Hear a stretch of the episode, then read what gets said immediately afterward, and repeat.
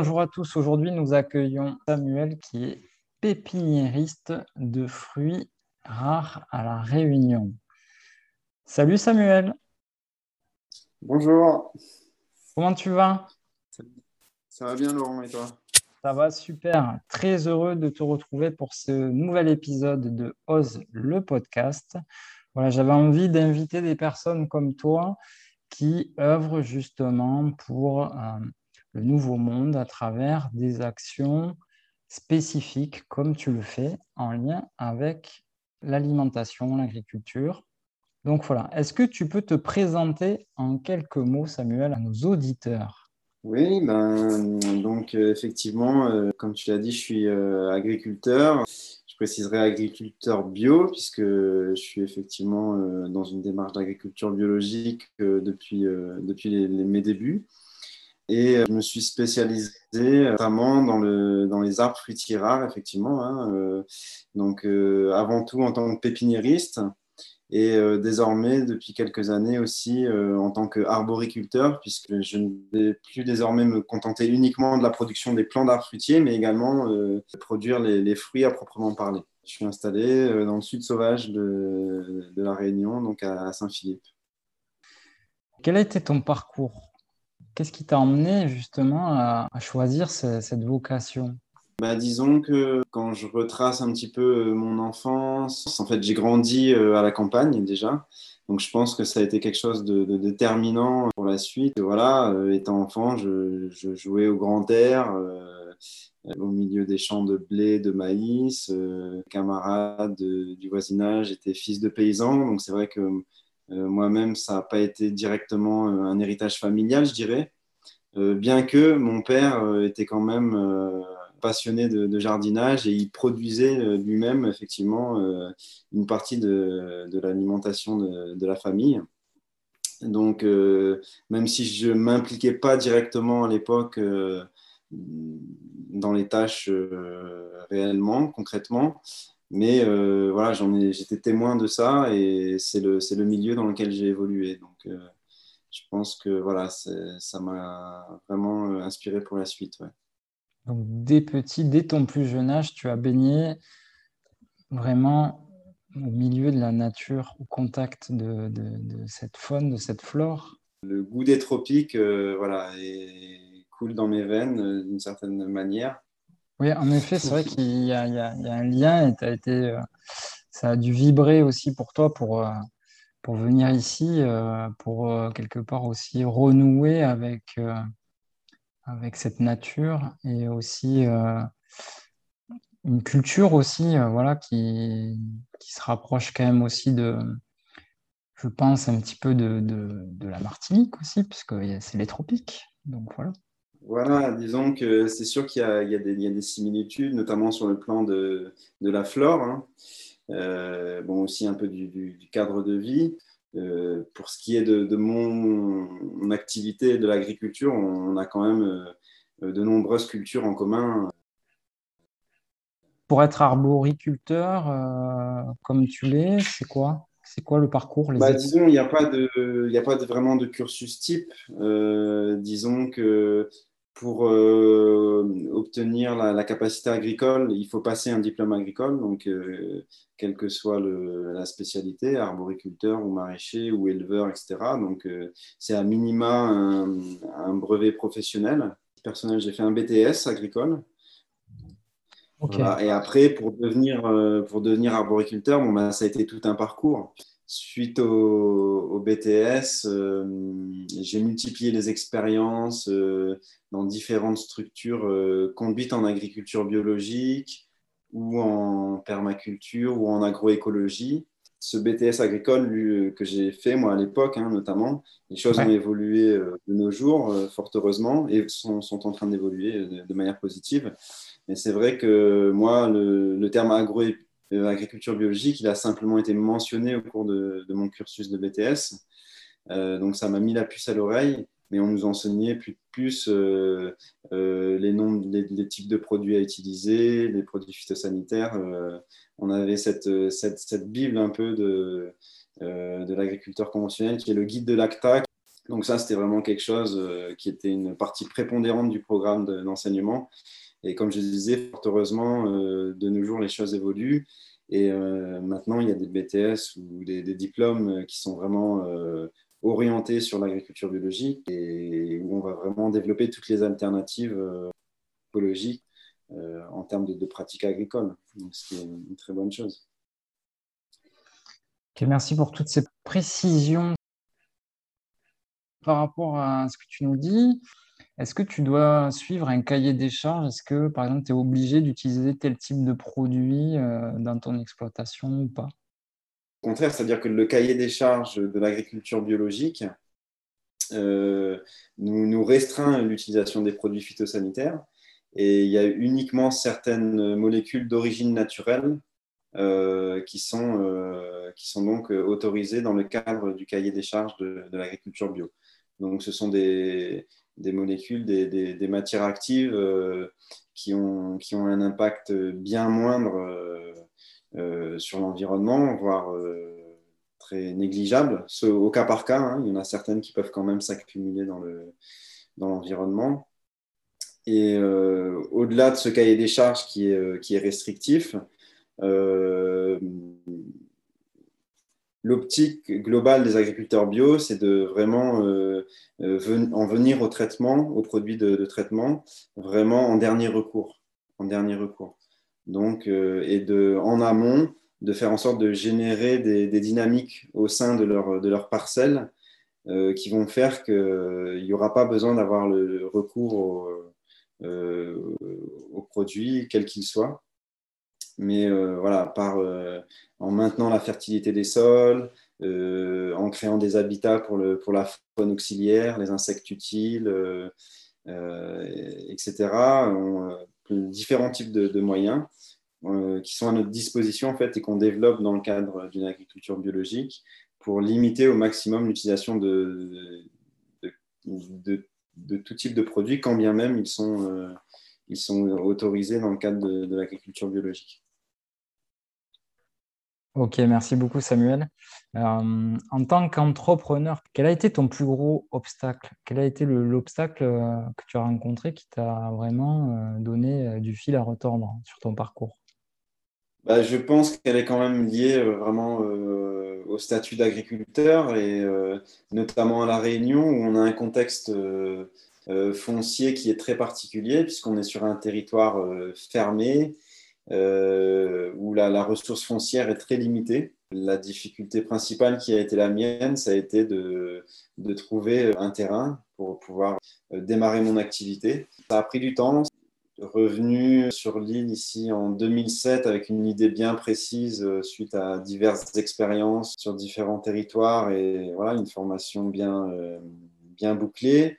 Ça m'a pris cinq ans quand même jusqu'en 2012 pour pouvoir euh, créer mon entreprise agricole et démarrer mon activité euh, à proprement parler. Donc ça a été cinq ans de, prospection active euh, par différents biais. Et donc bah, ça, c'est voilà, c'est quelque chose qui est vraiment, hélas, je dirais, une problématique commune à tous les porteurs de projets agricoles globalement, je dirais, à l'échelle nationale, mais plus particulièrement sur un territoire comme la Réunion où, euh, encore une fois, voilà, les, opportunités foncières, le territoire est petit, il y a, de plus en plus du reste de, porteurs de projets, ce qui est une bonne chose, puisque finalement, euh, on a pu entendre un certain discours euh, comme quoi les, jeunes se, détournent de l'agricole, etc. en fait, c'est pas vrai, quoi. C'est pas vrai, parce que nous, on reçoit dans le cadre de notre activité pas mal de, de CFPPA, des stagiaires, etc. Et on se rend compte qu'il y a vraiment un un renouveau et un, engouement d'une certaine partie de la,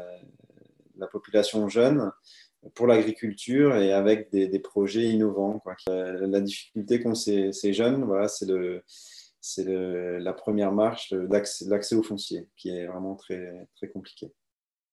Et à ton tour, toi, tu accueilles aussi ben, des jeunes, voilà, tu encourages les jeunes à, à, se lancer, tu leur donnes des conseils. Et, tu es un bel exemple de, partage, de solidarité, d'altruisme à travers ton activité. Que oui, il y a des jeunes qui ont envie de se tourner de plus en plus vers une agriculture respectueuse du vivant, de l'environnement. Et euh, Voilà, c'est tout à ton honneur en tout cas.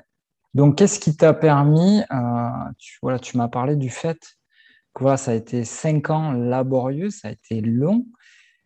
Comment on ne se décourage pas? Qu'est-ce qui t'a permis, toi, en tant qu'entrepreneur, agriculteur, de dépasser tout ça quoi? Bah, je pense que c'est un, mélange d'une force intérieure, euh, de persévérance et la passion quoi, qui, pousse pour, pour concrétiser le, rêve. Donc, malgré les, obstacles, effectivement, euh, euh, il y a cette volonté euh, de pouvoir concrétiser ce verger, planter ces, ces, arbres fruitiers, les, les voir euh, se développer, euh, fructifier. C'est cette volonté de, ouais, de, de, concrétiser ce rêve quoi, qui, m'a permis de, de, passer des périodes effectivement où on se pose des questions, où euh, il n'y a rien qui, qui évolue, qui, qui, qui, se décante. On a l'impression qu'il n'y a pas d'issue. Hein. C'est vrai que c'est, ça a été laborieux. Et puis, bon, ben, on fait quand même à petite échelle euh, dans un coin de, de, la cour. Euh, puis, euh, c'est ça aussi qui permet aussi justement de, de, quand même garder le lien. Et puis, c'est vrai que ça, a été toute une période où je me suis quand même beaucoup investi j'ai quand même eu au quotidien les mains dans la terre. Donc, c'est quand même ça aussi qui m'a vraiment permis de, effectivement, de garder le lien avec ces éléments, de, de cultiver le, la chose euh, concrètement et à la fois euh, à l'intérieur. Euh, je pense que c'est tout ça qui m'a nourri et, qui m'a permis de patienter jusqu'à effectivement jusqu'à une issue favorable à, ce niveau-là. Merci de nous partager en tout cas cette persévérance cette, face à l'adversité, l'adversité que tu as rencontrée sur ton chemin et euh, en tout cas, ça nous donne vraiment un, bel exemple de, réussite aussi. Tu as pu concrétiser ton rêve, donc c'est possible. Ça va inspirer bon nombre de, jeunes, de jeunes entrepreneurs, d'agriculteurs, etc. Qui, euh, peu importe le domaine, quand on se lance, euh, il y a forcément des difficultés quelle qu'elle soit. Euh, et, ça nous donne aussi ce message de ben, ne lâchez pas votre rêve parce que c'est possible. Et toi, tu l'as fait, quoi. Donc, merci à toi pour ce partage, euh, Samuel. Toi qui es un acteur du changement aussi, on peut réussir aussi de manière euh, à servir le, bien commun et, retirer aussi des bénéfices pour soi-même, voilà, sur un rapport équitable, je dirais. Euh, et, voilà, c'est ce que tu fais. Donc, euh, c'est un très bon exemple. C'est aussi pour ça que j'invite des personnes comme toi, inspirantes, sur ce podcast. Aujourd'hui, on entend beaucoup parler de permaculture. Samuel, donc, toi, quelle est ta définition de la permaculture? C'est quoi la permaculture pour toi? Hmm. Bon, bah, la permaculture, moi, c'est quelque chose qui m'a, dès que j'en ai entendu parler, euh, c'est quelque chose qui m'a, inspiré. Euh, il y a plusieurs définitions qui sont données à la permaculture, donc on peut l'aborder euh, par différents angles. Hein. ça ne se cantonne pas à une pratique agricole, mais ça va aussi intégrer la dimension humaine la dimension sociale, bien sûr euh, les dimensions euh, environnementales. Donc c'est vraiment pour moi, hein, la définition que je, m'en fais, une vision d'approche d'un développement à l'échelle planétaire, hein, s'il faut étendre la chose à la grande échelle, d'une manière résiliente, respectueuse bien sûr des ressources, de l'humain, voilà, c'est développer des, approches, des, pratiques euh, qui permettent euh, à une communauté de, satisfaire ses besoins, hein, que ce soit sur le plan alimentaire, sur le plan énergétique, sur le plan de l'habitat. Euh, tout ça sans nuire en fait à l'environnement dans, lequel on, vit. Un modèle respectueux du vivant et de, de l'environnement, comme tu le dis si bien. Est-ce que ce modèle peut nous permettre d'une certaine manière de devenir autosuffisant? Ou est-ce que ce modèle-là, quelque part, ça serait l'avenir qui peut aussi être partagé aussi? Hmm. bah, Disons que je pense que ce n'est pas une, baguette magique nécessairement. Euh, là encore, il y a autant de, de, manières de vivre sur cette planète que de terriens. Quoi, hein. Donc on ne peut pas faire de, comme ça de euh, formaliser la permaculture pour, tout le monde. Mais cela dit, je pense que ça fait définitivement partie de la solution. Il y a des villes, euh, des communautés qui fonctionnent euh, selon des, modèles permacoles qu'on ne peut remettre en question. Quoi. Donc, comme je disais, sur le plan de l'alimentation, effectivement, il y a une autosuffisance à la clé, sur le plan énergétique. Donc, tous ces modes de vie sur le, sur le plan de la gouvernance aussi et de, la manière de décider de la, vie en communauté, dans le collectif. Euh, donc tout ça, il y a des, outils qui ont été mis en place et qui ont, qui ont montré leurs preuves. Donc euh, effectivement, euh, en, appliquant ces, modèles à plus grande échelle, on, pourrait vraiment tirer un grand bénéfice et le, le, monde serait sûrement plus, plus accueillant et, et plus facile à vivre sous bien des aspects. Donc après, euh, encore une fois, c'est pas sûrement pas, euh, ça se cantonne pas à ça. Je pense qu'il y a, d'autres problématiques euh, auxquelles l'humanité a à faire face et, d'autres approches aussi qui, peuvent être complémentaires. Hein.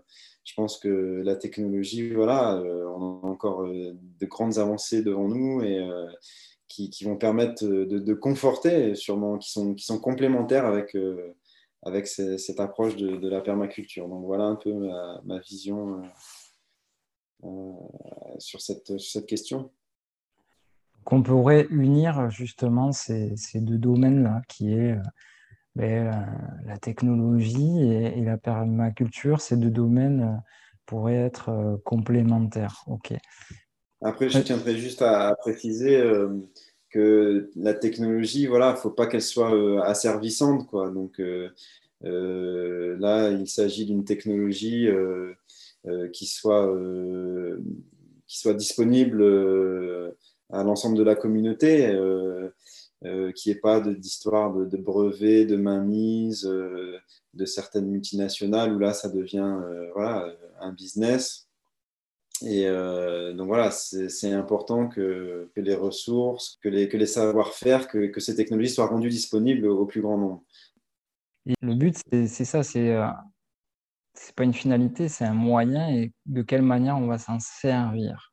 Est-ce que ça va servir un idéal tu veux ou pas de la vie? Tu es justement dans cette diversification fruitière à la Réunion. Est-ce que tu peux nous en dire un peu plus justement sur, euh, cet aspect-là de ton activité? Oui. Moi, si tu veux, euh, quand je suis arrivé à La Réunion avec mon projet euh, Bille en tête en 2007, mon constat, il a été le, suivant, c'est-à-dire que euh, il y a un certain nombre de fruits qu'on va trouver qui font, sur les étals de marché qui font partie du, patrimoine fruitier de, l'île. Donc ces, espèces fruitières, elles sont pour la plupart des espèces qu'on qualifie aussi de longtemps. Donc c'est des espèces qui ont été introduites sur l'île de longue date. donc je prendrai pour exemple le litchi, le fameux litchi bien sûr, hein, qui est sûrement la figure de proue des, fruits à la Réunion. Ensuite, on a les mangues, bien sûr. Et euh, donc ça, ce sont des fruits longtemps finalement qui ont, qui ont perduré à travers les âges jusqu'à, euh, dans notre époque moderne, euh, être toujours les, se partager les, premières marches du podium en, saison sur les étals de marché et dans les, dans les foyers réunionnais. Euh, dans cette même catégorie des fruits longtemps, à l'inverse, il y en a certains qui sont passés aux oubliettes. Euh, donc, euh, je pourrais prendre l'exemple du corosol, de la sapotille, la sapote noire, la sapote jaune. tout ça sont des fruits longtemps, donc, mais qui ont été beaucoup moins diffusés et qui n'ont pas perduré jusqu'à jusqu'à aujourd'hui pour des raisons diverses et variées, soit le fait que, que, l'on n'ait pas maîtrisé et développé leur méthode de propagation. Donc ça, c'est ce que nous, on développe notamment en tant que pépiniériste. d'apprendre comment greffer un sapotillier, comment greffer un, pied de sapote jaune. Donc tout ça, ce sont des savoir-faire que nous-mêmes, on a, on a dû expérimenter et acquérir pour pouvoir à ce jour proposer des, des plans greffés de, de, de, ces, de, ces, fruits. Et c'est vrai que ça, c'est vraiment une étape essentielle pour pouvoir envisager un développement euh, de ces fruits à une échelle, euh, à l'échelle d'un territoire, à une échelle euh, dans une dimension commerciale. Puisque quand on se contente de, planter une graine d'un fruitier, ça ne va pas être intéressant pour l'agriculteur d'attendre beaucoup d'années pour avoir un retour sur investissement, ce qu'on appelle la mise à fruit hein, dans le jargon. quand on plante une graine de, je reprends l'exemple du litchi, hein, quelque chose qu'on connaît bien. Quand on plante une graine de litchi, ça va prendre euh, au bas mot 6 euh, à 7 ans pour commencer à fructifier. Euh, alors qu'à l'inverse, une marcotte, un plant issu d'une marcotte, va fructifier dès la troisième année. Et autre avantage en faveur de la marcotte, c'est que quand on plante une marcotte, on plante une variété déterminée de litchi.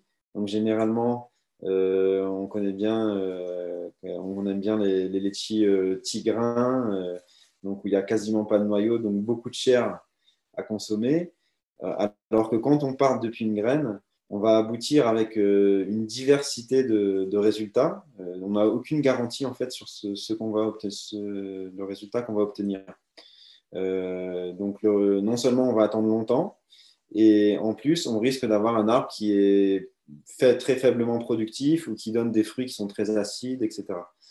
Donc voilà, nous, c'est vrai qu'on a, euh, dans cette démarche de diversification fruitière, on a mis l'accent euh, sur des espèces, donc euh, effectivement longtemps, qui étaient passées aux oubliettes, en développant des savoir-faire qui permettent de vraiment donner toutes leurs lettres de noblesse à ces espèces fruitières.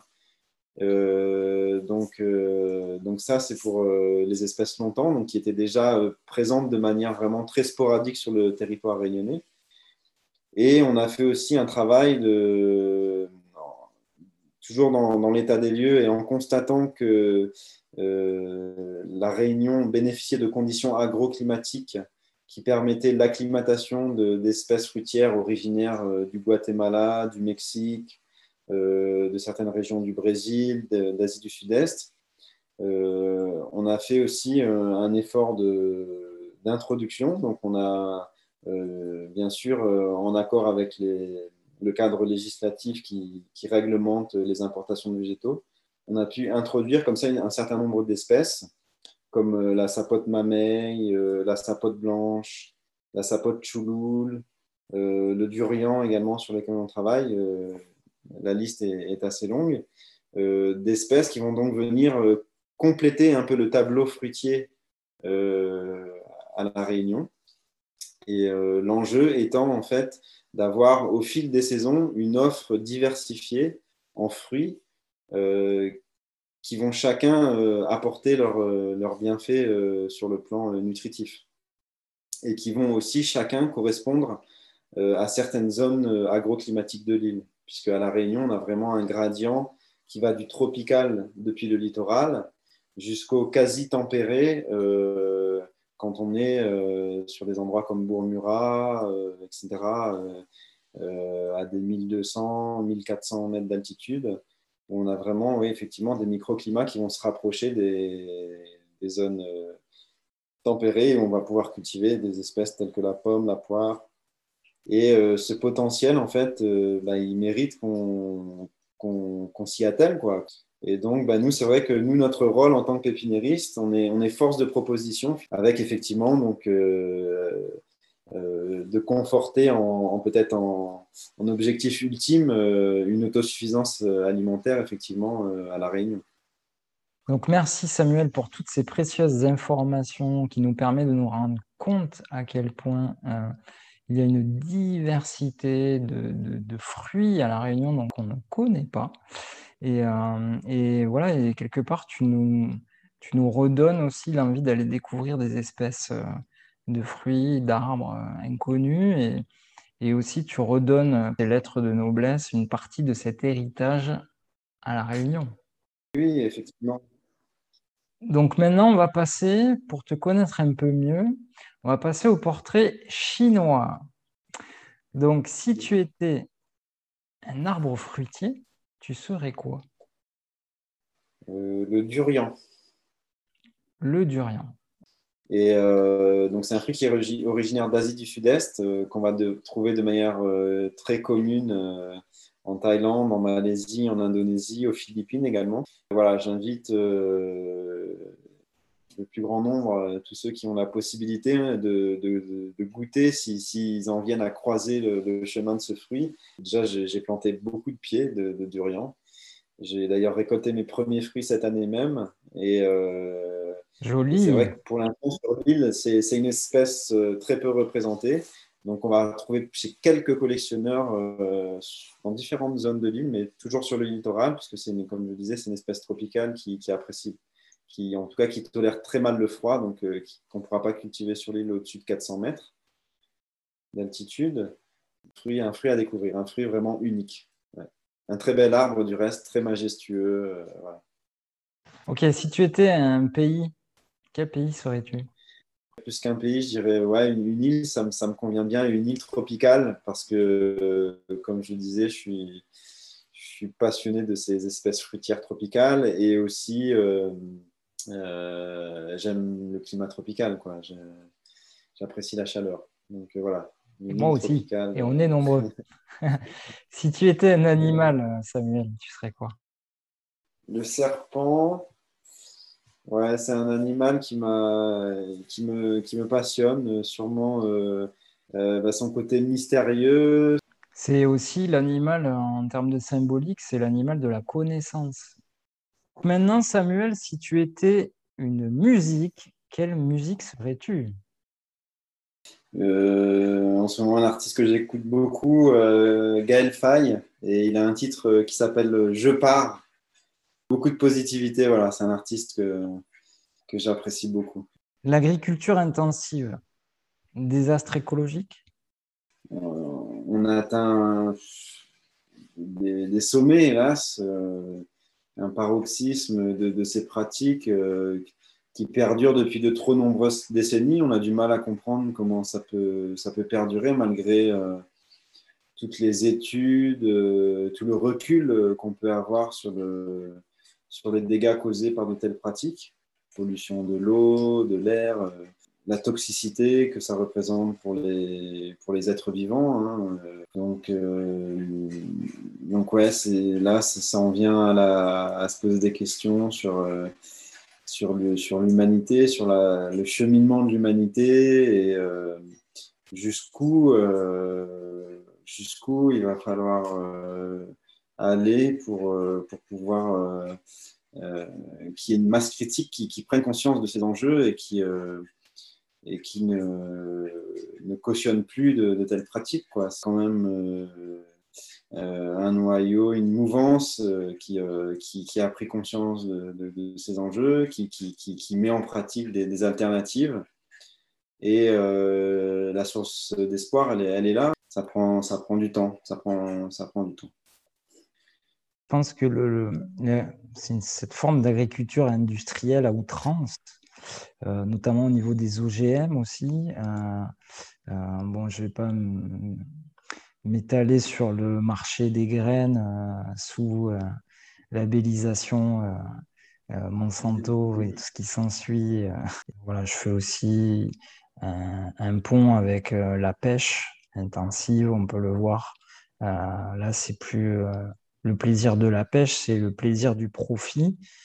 Euh, maintenant, on parle beaucoup aussi à La Réunion, euh, dans le milieu agricole, de la canne à sucre. Elle est souvent mise en avant dans les médias. Tu en penses quoi?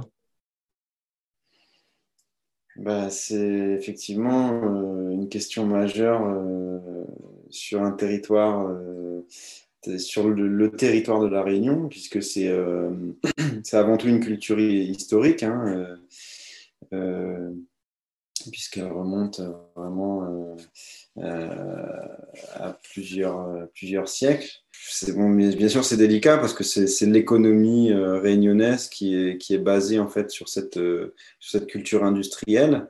Et donc, ça, ça remet en, question un, développement économique qui a été qui, qui, domine depuis de, de, très nombreuses décennies. À ce jour, il serait, il serait vraiment pertinent de, de, de, diversifier dans une plus grande échelle les cultures à La Réunion, puisque on prend de plus en plus conscience des, des limites d'un tel système que ce soit le maraîchage, l'arboriculture, euh, repose aussi sur l'importation d'intrants. Euh, L'élevage, euh, n'en parlons pas, puisque l'alimentation animale euh, provient d'Amérique du Sud, avec du soja, du, maïs, etc., des compléments alimentaires qui ne sont pas produits localement. Donc on est vraiment sur des systèmes qui peuvent du, jour au lendemain devenir caduques. Hein. D'ailleurs, on s'en est aperçu dernièrement lors de la crise des Gilets jaunes, où les éleveurs étaient pris à la gorge et ne savaient pas comment nourrir leur, bétail. Quoi, hein. Donc, et là, dans le contexte actuel mondial, voilà, ça devient de plus en plus prégnant le, fait de, passer à un autre modèle et de diminuer les, surfaces euh, cultivées en canne. Euh, euh, il y a plein de choses à cultiver. Bon, moi, bien sûr, mon, credo et ma spécialité, c'est cette diversification fruitière. voilà, on a plein de cultures qui peuvent faire remplir cette fonction. la patate douce, l'igname, le manioc, etc., etc. on a les plantes médicinales aussi, savoir soigner une population avec une pharmacopée locale. Donc voilà, la canne, euh, bah, la canne, c'est voilà, c'est, je pense qu'il est temps de, de, remettre euh, vraiment en question cette, cette, utilisation de, des terres agricoles à, la Réunion en faveur d'autres cultures, dans une démarche d'autosuffisance alimentaire sur l'île. Une répartition plus équilibrée et plus respectueuse aussi de, de, de, notre beau patrimoine. Que je suis quand même aussi euh, descendant de... Mon grand-père était créole, hein, donc aussi un, grand amoureux de, de, de l'agriculture, de la nature. Euh, je tenais vraiment aussi à travers ce podcast à lui rendre hommage parce que ça a été un homme de la terre, vraiment. Pour terminer sur, sur mon grand-père, il avait aussi une grande qualité qui s'appelle l'intelligence du cœur. Voilà. Alors, quelles sont les initiatives euh, aujourd'hui à La Réunion euh, en lien justement euh, avec l'environnement, l'agriculture, qui sont respectueuses aussi du vivant, qui sont altruistes, peut-être qui pourraient inspirer des jeunes aussi à se tourner vers, vers ces métiers agricole et permacole. Euh, voilà, je pense aussi aux initiatives euh, de jardin partage, ce genre de choses. Est-ce que tu connais des, structures sur lesquelles on pourrait aussi euh, donner envie à nos jeunes de, s'investir et de s'engager dans, dans, ces filières Vraiment un très grand nombre d'initiatives qui vont dans ce sens sur, sur l'ensemble du territoire rayonné, que ce soit sous forme associative, avec effectivement des jardins partagés, communes, euh, qui sont portés par des, associations de quartier. Euh, on a euh, aussi sur le plan associatif des associations telles que l'école du jardin planétaire, qui propose des formations sur différentes thématiques liées à l'écologie. Donc ça, c'est sur le plan associatif, ce qui me vient à l'esprit là tout de suite. Euh, maintenant, bon, effectivement, il y a le, milieu professionnel, donc avec de plus en plus euh, d'agriculteurs qui sont euh, effectivement dans une démarche d'agriculture biologique ou de, de formes d'agriculture respectueuse de l'environnement. Les acteurs de ce changement sont, sont multiples et, et on voit qu'effectivement, il, il y a par ailleurs une, forte demande de, la population, euh, un engouement en fait, hein, euh, euh, pour, se former, pour visiter, pour comprendre, pour approfondir en fait toutes ces, thématiques liées à l'autosuffisance alimentaire, à la valorisation du, patrimoine, patrimoine végétal de l'île. Tout ça donnant lieu à une très grande variété d'activités, d'épanouissement, en fait, une source d'épanouissement. Moi, je le vois comme ça, puisque à partir du moment, c'est vrai, où on travaille dans, ce sens du, vivant, avec le, végétal, dans le respect des ressources naturelles, euh, quand on donne à la terre, euh, elle, nous, elle, nous, le rend au centuple. Je suis allé voir ton site, j'ai fait mes petites recherches aussi, tu vois. J'ai vu que tu parlais aussi de la végétation réunionnaise à son origine. Ce qui caractérise la, végétation réunionnaise, euh, c'est euh, l'endémisme en fait, donc le, taux d'endémisme, c'est-à-dire de, plantes euh, qui sont natives de, la Réunion et qu'on va trouver uniquement sur le territoire réunionnais est très élevé. En termes d'espèces fruitières à la Réunion, originellement il y avait pour ainsi dire rien. si ce n'est deux ou trois espèces qui sont consommées de manière très marginale. Donc en fait, il faut bien avoir conscience à l'esprit que toutes les espèces fruitières sont des espèces exotiques. Elles ont été importées, euh, introduites par l'homme, quand bien même elles font partie du patrimoine euh, culturel et historique euh, réunionnais, mais historique à, partir du moment où, l'homme est entré dans l'histoire de la Réunion. Cette végétation, elle est unique, elle est unique au monde, qu'on ne trouve que, que sur le territoire réunionnais et qui, donne, qui lui donne un cachet si, euh, euh, si spécifique, des paysages euh, merveilleux. Il faut en prendre conscience et en prendre soin aussi de cette nature si spécifique. Et grâce à des acteurs comme toi aussi qui ont introduit de nouvelles espèces fruitières, voilà, et qui nous permet de nous régaler les papilles. Merci beaucoup en tout cas pour tous ces partages, Samuel je vais te poser une euh, dernière question. Euh, si tu avais un ou plusieurs livres à conseiller à nos auditeurs euh, en lien avec la permaculture, qu'elle soit agricole ou humaine, ou peu importe, quels seraient ces livres? Alors, moi, il y a un livre qui m'a beaucoup plu dans mon parcours, c'est le livre euh, de Masanobu Fukuoka, euh, un agriculteur japonais qui a développé le concept d'agriculture naturelle, la permaculture. Donc voilà, c'est son, ouvrage phare, ça s'appelle euh, La révolution d'un seul brin de paille. Samuel, est-ce que tu as un dernier message à nous faire passer?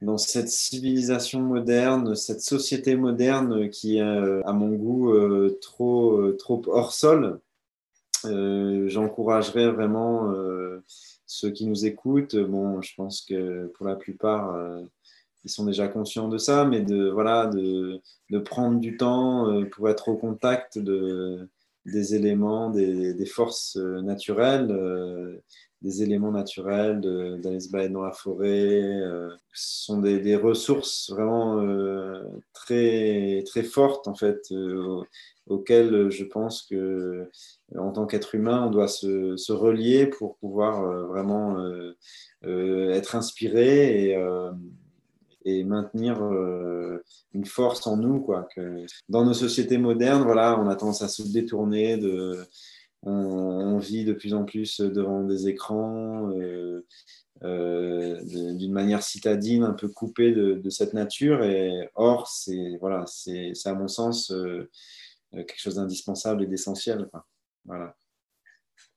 Trouvons un équilibre, les amis. En effet, il est important de se reconnecter à la nature, d'essayer d'en comprendre ses mécanismes, ses fonctionnements, parce que la nature nous enseigne aussi sur nous-mêmes.